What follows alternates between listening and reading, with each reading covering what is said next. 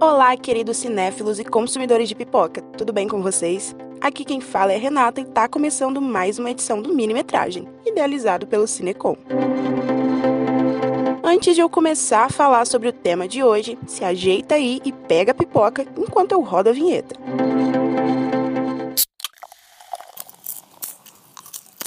Ei.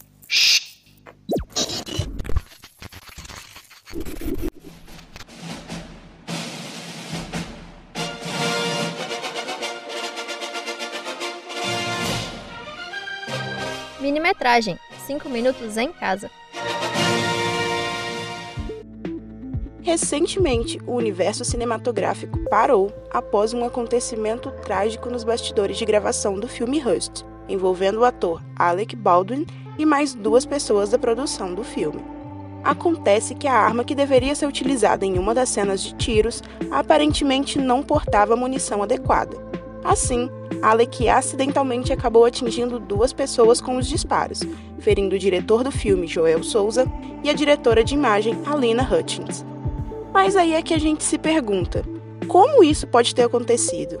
Esse tipo de incidente é comum? Não existem medidas de segurança que evitem acidentes como este? A resposta para essas e outras perguntas eu já vou te passar agora. Espera aí.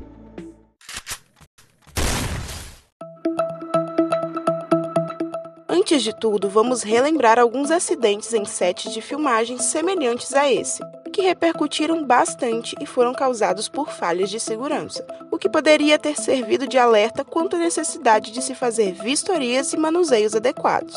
Mas infelizmente, a história se repetiu. Um dos casos mais famosos foi o ocorrido em 1993, durante as gravações do filme O Corvo.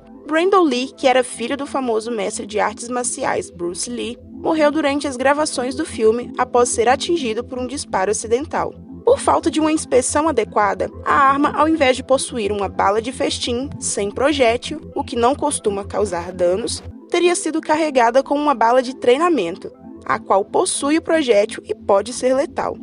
Os responsáveis por essa vistoria teriam se esquecido de substituir a munição e causado a tragédia.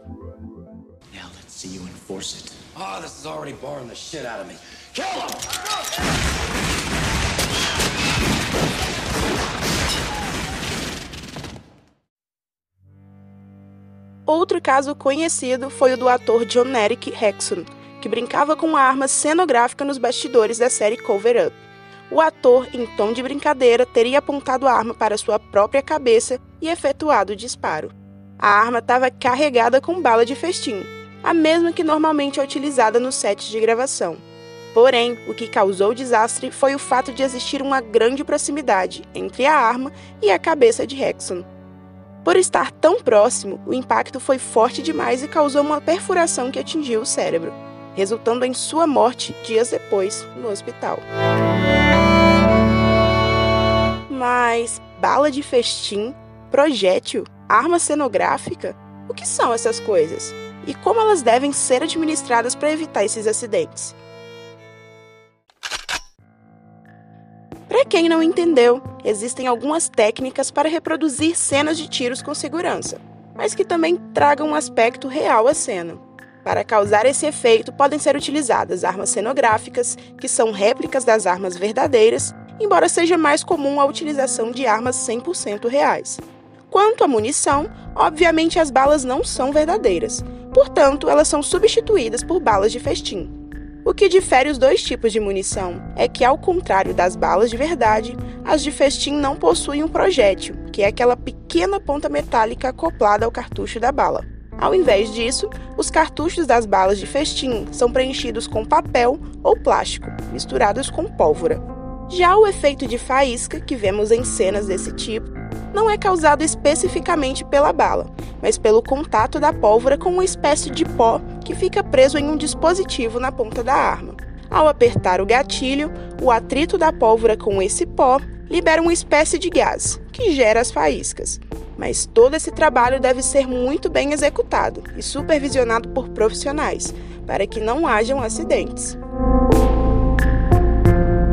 As balas de festim, embora sejam inofensivas se manuseadas do jeito certo, também podem causar sérias lesões ou até mesmo levar à morte, como aconteceu com o ator John Eric Hexon.